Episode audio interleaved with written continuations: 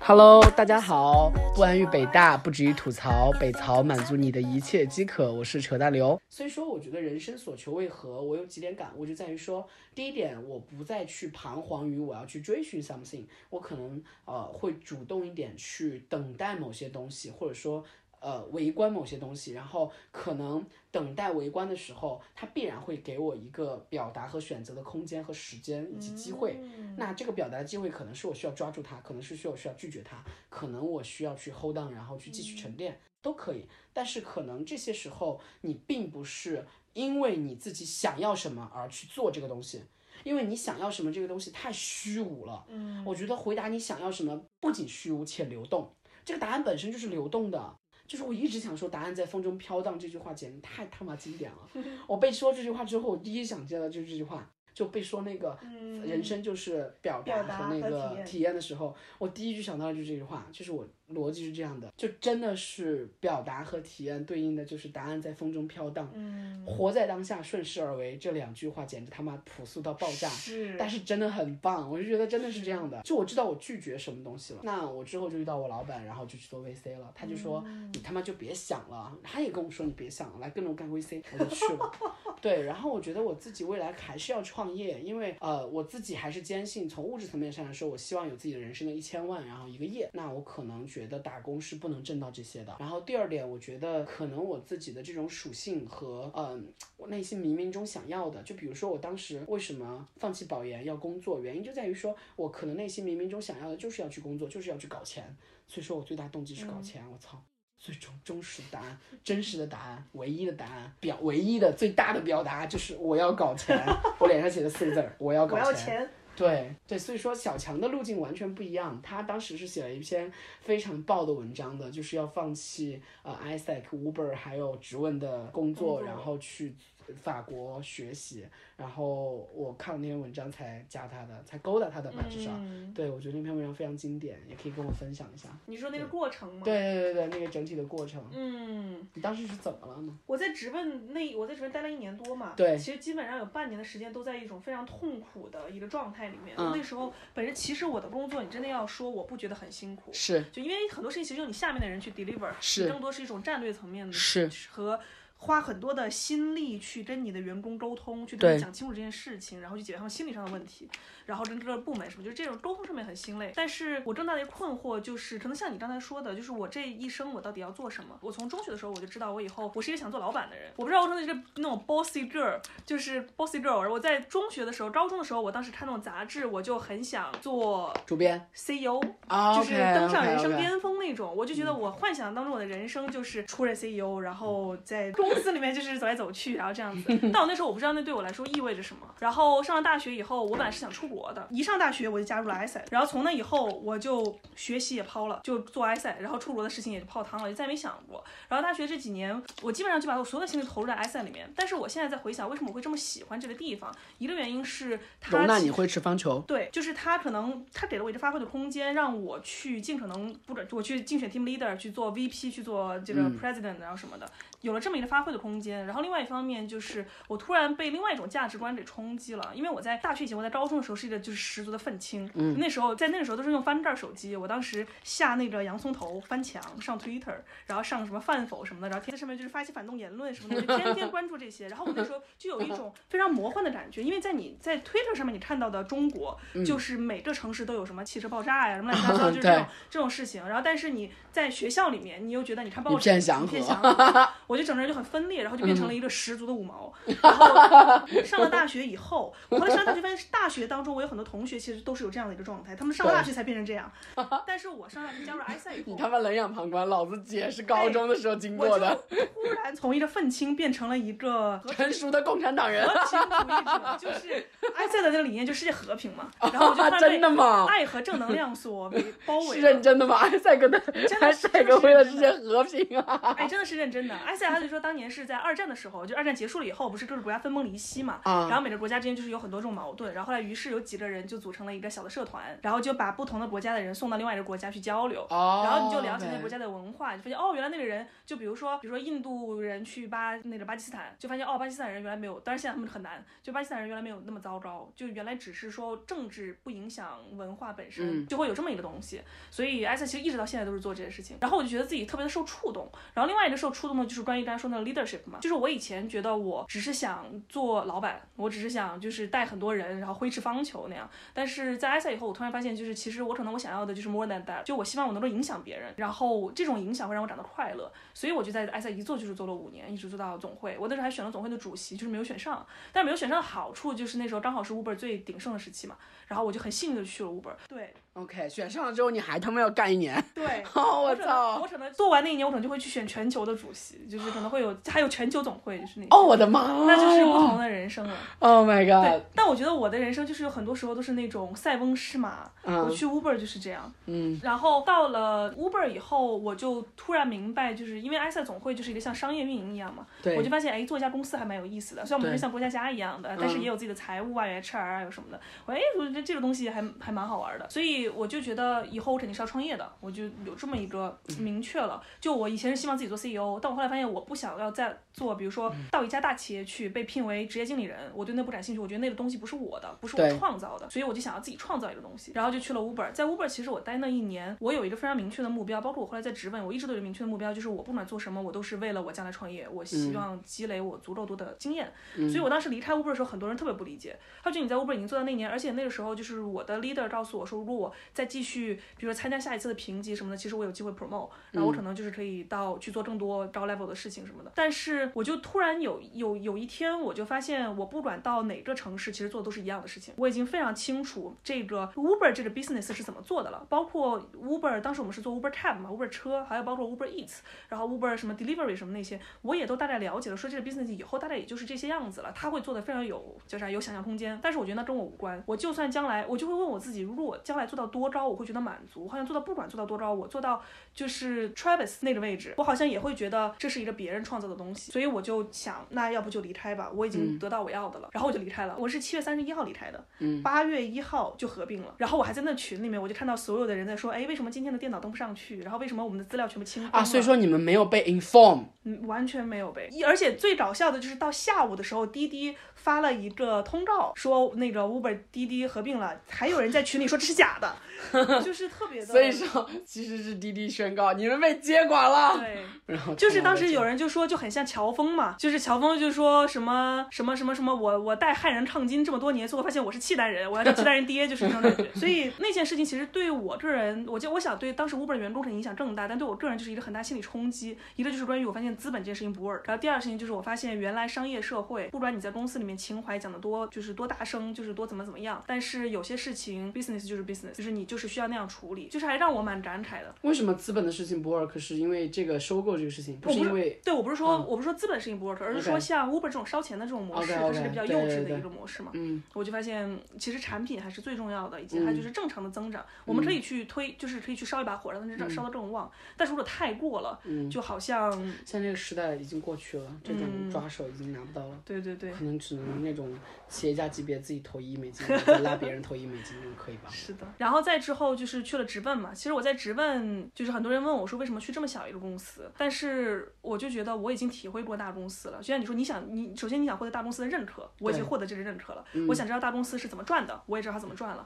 那我下一步如果我要创业，我就要从零做起。那为什么我现在不去一个已经人家已经是从零做到十了？我从十开始做，我做到一百、嗯我可以把这个部分去了解一下，然后我就去做了一年，然后再到后来就是，但那半年其实我觉得当时有一个痛苦的时间，是因为有一段时间我真的很想，我就决定要想要 settle 了。我当时跟 Vincent 说的是说我会在这儿做一年，但是做到半年的时候，我就突然觉得，既然你就是你既然要创业，你当然是要 all in 的了，就是你总从生理到心理上，你都会觉得我就是这家公司的人，然后你就会考虑说，哎，那我在这个公司，我以后会怎么样发展，我能得到什么？我觉得当人在考虑你能得到什么的时候，你的心态就会变了很多，然后也会开始计较一些有的没的，然后也会开始就会问你自己说，这一切你得到的与你付出的到底值不值得值得？对，然后就会开始变得很痛苦，你就没有办法真的全身心的 focus 在你做的事情上面了。然后后来渐渐的，就是我有好几次打电话给我爸哭，我觉得也是那个时候就开始跟我爸有一个关系上的转变了，就是我真的敢去跟我爸说我不开心，然后我不知道我自己要什么什么什么，我以前从来没有跟我爸说过这些话。然后后来交流了几次以后，我渐渐的，这是一个很奇妙的转换过程。一开始是说我想，如果我离开了这个公司，我下一步想去做什么？那时候很迷茫嘛，我就想说我很想去国外生活和工作一段时间。然后再然后呢，我就想到如果我要做生意，我可以做什么？我就想最简单的就是开个店，那就开着不如开着甜品店，因为我会做甜，就是我喜欢吃甜品。嗯，然后我想，如果我开甜品店，那我肯定要学甜品了。那我要学甜品，为什么不去巴黎学呢？因为巴黎是甜品最合适的。我想，哎，这不完全 fulfill 了我之前的那个幻想，想到国外去生活工作一年嘛。我其实之前有一个机会是可以去巴西的滴滴，当时那个巴西滴滴的同事问我要不要去，但是我就问我自己，如果我到了滴到了巴西的滴滴，我虽然是在国外生活，可是我一天有八个小时，至少八个小时时间在工作，而且那是八个小时是我最活泼、最旺盛的那个时间。我在那儿做着以前我做过的一样的已经厌倦的事情，那我到底是不是在那儿生活呢？好像也不是，那我就没有真正就是做到我想要的去国外的感觉。然后我就想，哎，那我去巴黎学甜品不是完全就是刚刚好？嗯，我就觉得那要不然就去吧。就是很，然后我很快就做了决定，然后很快我就提了离职。做了多久？真正做那个决定，我可能也就一两天。我就当时跟我前任说了这个事情，然后他说好，他说你太痛苦了，你每天就是我都会跟他哭，然后我都会说，我说我很困惑，然后或者什么的。他就说我你这样的状态，我觉得你既然如果另外一件事情会让你快乐，你不如就去。然后我觉得好像也是哦，然后我就打电话跟我爸说我要去，我爸那时候估计也是已经受不了了，就是哭了太多次了。我爸就说那你要想好了就去吧。然后我就说行，那就钱的问题也解决了，然后别的什么问题都没有了，然后我就很快我就离职了，然后我就。申请了就去了，申请的时间长吗？申请大概用了三个多月，因为那时候考雅思花了一个月，然后剩下申请就是准备签证啊什么的时间花了两个多月。OK，那三个月你在干嘛？你在家玩，休息，就是真真正的休息啊！玩干嘛呢？写公众号嘛，那是不是写公众号？哦，后来就就就没时间写了。那你之后在干嘛？后来就去那边学甜品，忙着玩，忙着学。嗯，对，所以说法国的这种甜品的课程是怎样的？收费首先很贵。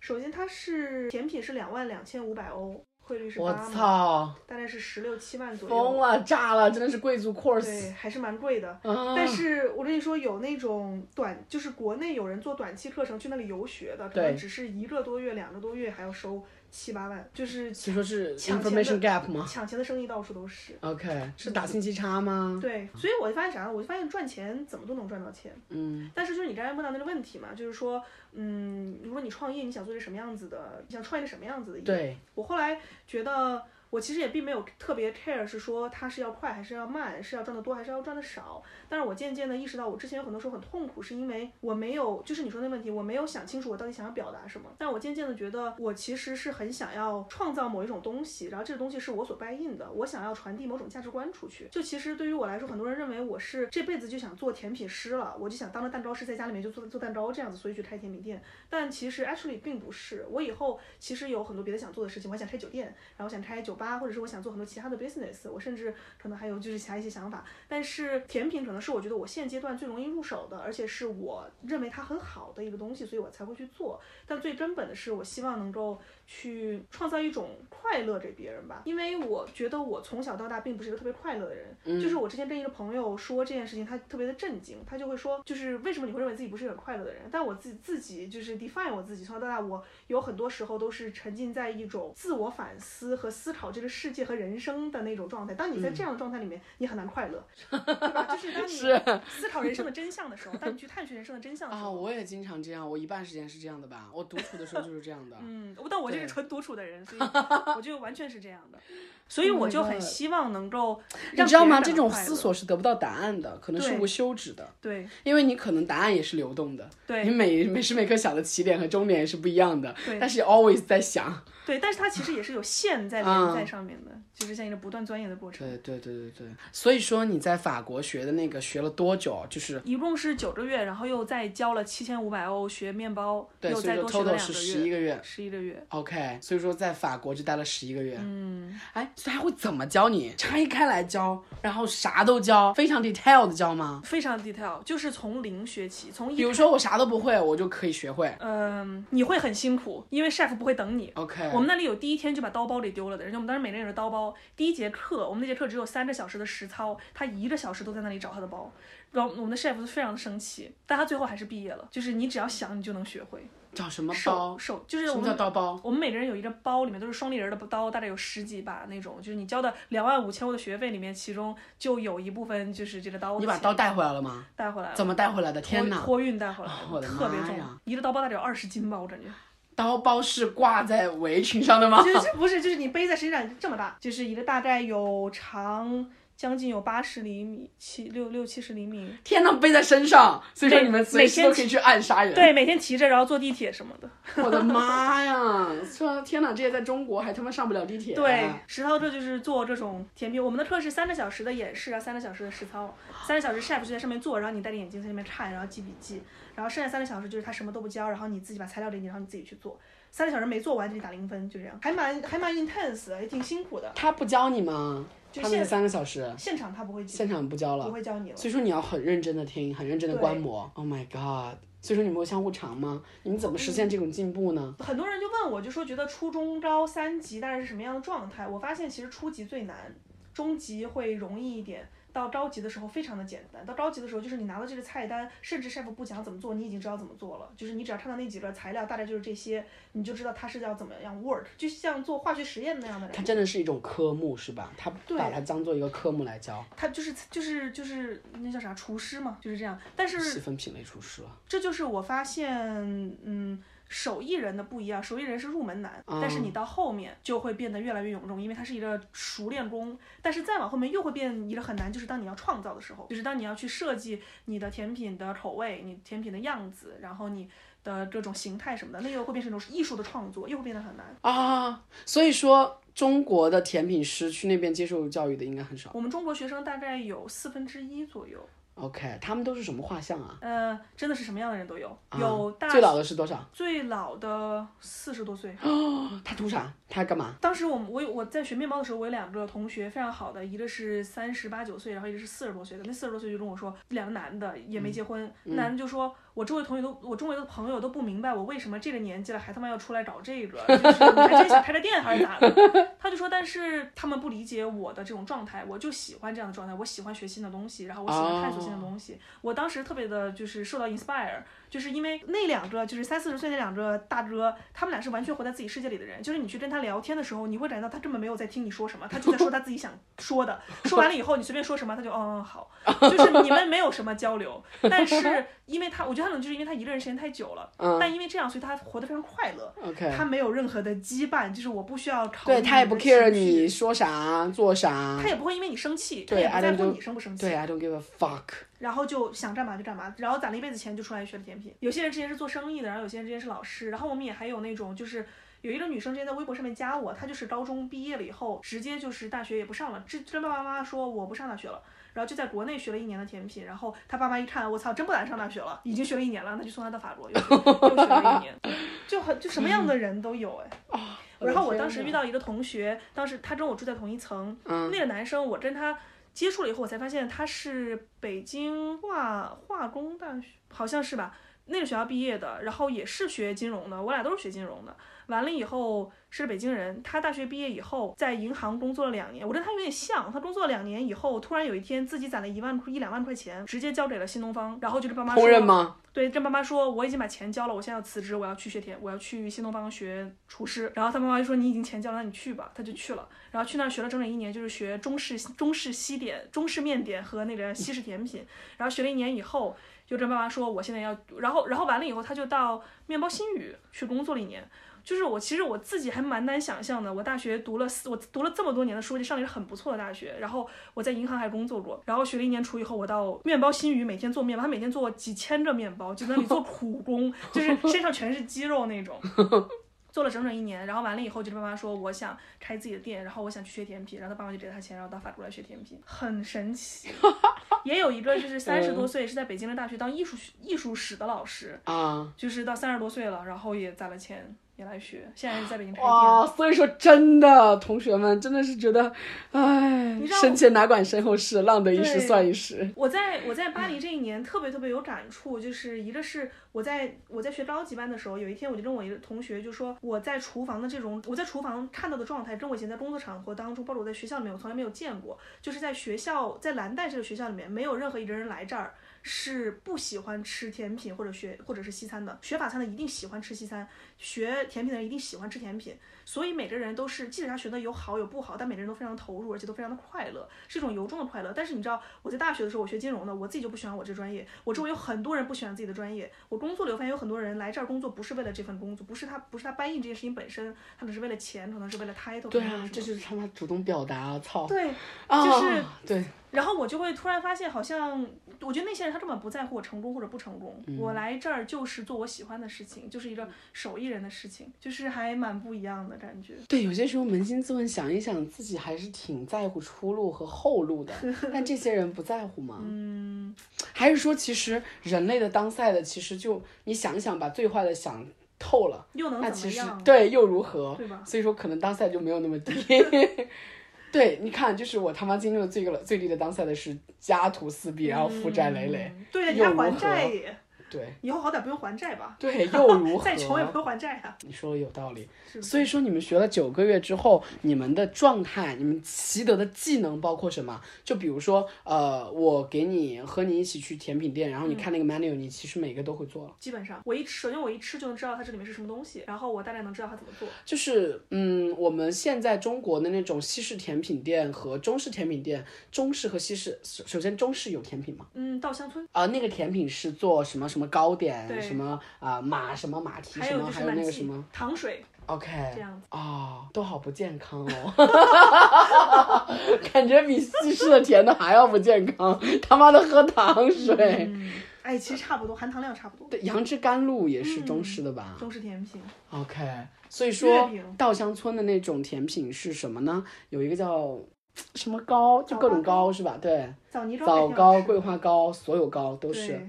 对，那你们如果说学了西式的，你们会做中式的吗？不会。不会，就是完全不一样的做法，完全不一样的语境。而且我在法国，我们是学的是法式甜品。对，法式甜品是一个非常 specific category，它里嗯面就是包，比如说慕斯塔，然后拿破仑、泡芙这几样，然后什么就是包括它的样子都是有非常标准的样子，你可能会有就是艺术设计方面的其他一些改进，但是基本上就是这样。但是你比如说戚风蛋糕、芝士蛋糕这种，我们都没有学过，甜甜圈我们都没有学过。OK，、嗯你们就反复练这几个品类，就要练这么久才可以学得很熟悉。嗯，OK，所以说其实西式餐点其实也有很多品类的。对。啊、OK，但基本上我觉得也都是法式甜品的演化吧，啊，因法式甜品是 original 的一对个啊对甜品的 original 应该。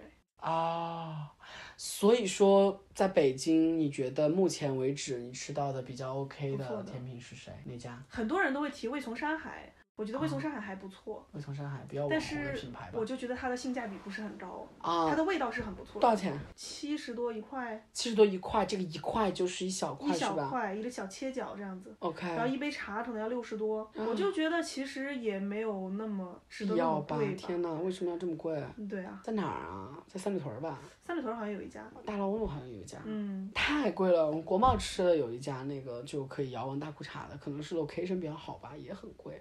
有一家叫 Chica Chi，对，反正就是一个帅逼开的对，也就是就是那家吧。嗯，那个更贵。为什么这么贵啊？你觉得你要开的店的话，你会选择什么价位啊？我其实一块多少钱我其实并没有打算做法式甜品，？OK 但是现在这是秘密，我们可以私下说。OK 实我有自己其他的想法，我其实一直想做，我去之前就已经有一个大概想法了，我希望能做中国人喜欢吃的东西，然后可以跟中国一些文化和食材结合的东西。明白就是因为我觉得法式甜品，包括面包这个东西，我学它一个，我最主要是想要了解这东西是怎么做出来的，我希望了解它最基本的原理。但是你说这个东西它在中国会被普通人那么广泛的接受吗？我觉得大家对对外来的东西它肯定是接受的，但是我觉得这不是根深蒂固在你灵魂里的东西，你你永远都很难有这种 connection，你永远觉得我是一种在观赏的姿态去吃它。我想就还是一个个人表达吧，我希望能够做一个就是真正属于我的，做一个中国人个人表达的嗯，这样的一个想法。所以说真的就是用了这么久，他们其他人去干嘛了？你们现在还有群吗？有去联系。有些去大酒店实习了，然后有嗯一些就是开工作室了。我有三个非常好的朋友在北京现在开工作室，卖蛋糕五百多块钱一块，我的妈呀，他们可以养活自己吗？还行吧。现在还在刚开始的阶段，我觉得应该还是入不入不敷出。天天要我买他巧克力，我的妈呀，真的他们好敢活啊！嗯，啊，我真的觉得他们好敢活，我操，我都不敢这么活。挺佩服的。对我已经我已经很敢活了，我觉得我都不敢这么活，我觉得我还是走在循规蹈矩的路途中。我觉得你还在，我觉得是在寻找那个 finally 要做什么。对对这么一个过程寻找，对，我觉得很认同你说，对我觉得我们都是要做 boss 的人。嗯，boss 做 CEO 的人，创造一个公司的人，对，创造一个公司比去加入一个百亿美金的公司可能还要好一些。对我有一种想要创造的欲望吧。我觉得像比如说我们写文章，我觉得也是一种创作的欲望。是是是是是，对，创作就是表达，嗯，是的，对。有表达欲，真的是有很强的表达欲。这我发现，就我发现，并不是每个人都有这么强烈的表达欲。我以嗯前以为每个人都是，因为我在中学的时候就写写博客嘛，我写了很多年的博客，然后我有一帮朋友都是喜欢写博客，我们都是非常强表达欲的人，都是网友，然后现在又见面什么的。但是我就后来接触到有一些朋友，其实他们好像也并没有，嗯，因为人跟人不太一样，对他们图什么呢？他们图安静的 体验这个世界，有可能。好奇妙啊！所以说，你什么时候 open 你的这个店啊，或者说这个线上的东西我现在想先在家里做一段时间的私房，啊？然后现在我打算开始找店铺，但是找店铺要看缘分嘛，就是什么时候找到啊什，么。你说在家里做私房的话，还要找店铺吗？没有，我想我本来是想开店，但啊是我在找到店铺之前，我可以先做一段时间私房，先养活自己。对，三里屯儿这种太难找了，真的太难找了。而且实体的这种商超真的太难了。对，我有一个朋友也是做，呃，他想做这种茶，对，我觉得可以介绍你们俩认识一下。啊，也是背景比较好的 Stanford 的本科，哇他，想做茶，他想做一个非常非常好喝的一种咖啡，叫做什么咖啡？叫做长岛冰茶咖啡还是叫什么咖啡？就是嗯啊，不是长岛冰茶咖啡，是什么咖啡？我靠，呃，龙舌兰咖啡还是叫什么咖是？带酒的那种咖啡吗？对，什么咖啡有一个品类，啊，忘了什么咖啡啊？嗯，呃，非常顺口的鸡尾酒的那个有什么？龙舌兰、长岛冰茶，还有一个什么？我也不敢喝日出。什么？Mojito，哦，对，Mojito，Mojito，真的。对，Mojito 咖啡。哦。说 Mojito 咖啡非常的好喝，就在硅谷非常受欢迎。他就想做一个创意的混调咖啡，他就是在自己家里，嗯他在家里调了很久，然后终于调出来，他妈的找店铺被放鸽子了。啊，对，所以说你可以和他交流可以一下找店铺的经历。对，就他找过潮越。Oh my god！手机啊，帮我剪一下。哦，我们录了好久了，天呐，我看一下录了多久，两个小时了，好夸张。就是他找了潮越，找了三里屯儿，找了国贸，找了大望路，找了望京 SOHO，然后找了新中关。他觉得他最好找的都是商场里面是吗不？是，就是开放的这种商铺，我觉得就是这种还是要找这种街边小店的 location 比较好。商场这个我觉得不够开放，流量不够多，而且而且商场可能会把你踢不。舒服。对，我觉得还是要找街边小店，但街边小店的人流的性质属性，其实如果说稍微有一点要求的话，真的都很难找。嗯，对，新中关那个还不错，我觉得可以作为发源，但它，啊，它入市销售太高了但是而且我觉得海淀这个地方吧，啊，供销社土是吧？对，嗯，还是其实最理想的是什么？是中国红街那儿，就是三里屯斜对面那个潮那儿，哦那儿不错他不考虑鼓楼那个地方吗？啊。对，鼓楼可以哈。我其实现在考虑鼓楼或者是国子监那边儿，啊，对哦，嗯这个还挺有网红气质的。，后海旁边什刹海。对，还挺有网红气质的，可以去酒香，酒香不怕巷巷子深的去运营一番。就是只有那个地方，北京人才愿意去探一探。你说别的地方，我觉得大家其实也都不太愿意走。对，因为顺便可以散散步嘛，对吧？嗯老北京，对吧？嗯，好、牛逼！所以说你 timeline 是怎样的？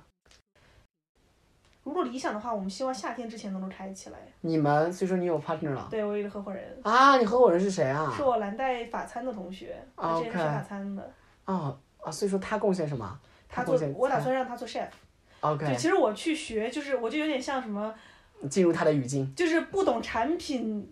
我产品经理的老板不是好老板，就是那个，我只是去成为一个产品经理，啊，但我并不真的，know how 对我并不打算真的做他，哦，我让他来做 chef，但是产品都是我在我现在在研究，牛逼，那要投入多少钱啊？早期不知道。我们现在算了一下发起个，众筹吧。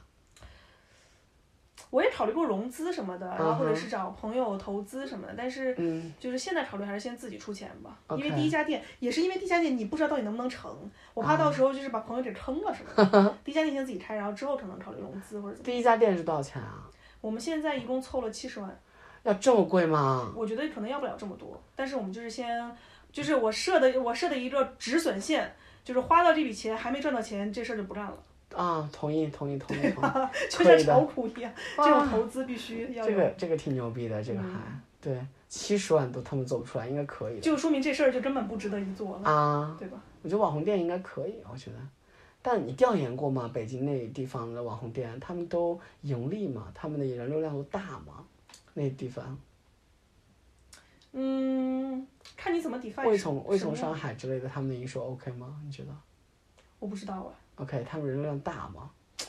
我觉得不确魏从上海定它的这个可以调研一 marketing，下它的 marketing 做的还蛮大的。对他很大，因为他认识很多网红，对，所以说他的老板是挺。你认识我了，嗯，我帮你转发，对谢谢。我帮你发推送，到时候 再来上一期节目来详细介绍一下你们的 idea。好的，对，好呀，今天非常谢谢刘小强老师的光临，我们聊了两个小时，聊了非常的多 嗯，啊，真的是深入剖析我们彼此的内心深入的了解了对方。啊，可以的，真的是效率太高了对啊，我们都聊了三个小时了，Oh my god，太 太可怕了，相见恨晚一。见如故。对对对对对，然后欢迎大家，哎，你有没有什么微博或者微信可以存存一下自己的流量池的？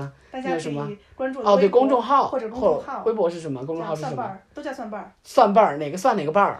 就是蒜苗的蒜，蒜苗的蒜，蒜瓣儿的瓣儿，瓣儿是豆瓣的瓣儿，啊，豆瓣儿的瓣儿二就是那个爱丽丝儿的二没有那个没有那个儿，啊，就是蒜瓣是吗？蒜瓣。啊，蒜瓣，OK，再重复一遍啊，就是那个蒜苗的蒜，豆瓣的瓣，简称嗯蒜瓣。微博和公众号都可以关注哈。然后我们期待蒜瓣老师的爱丽丝儿的呃网红店开幕，然后我们到时候再集体带草友去捧场。哦，对，我们的几周年啊，如果说你场地够大的话，我们可以呃给你攒人气，就是几周年，就是我们几周年有一百五十人那种场，那那怕他就来太。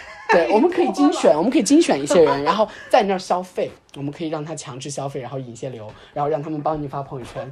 对，这个这个可以给你支持一下，对，可以的哈。打折。对，打折打折打折。好，谢谢大家，拜拜。大家拜拜。好，幺七七零幺二六六二四幺给我捐钱。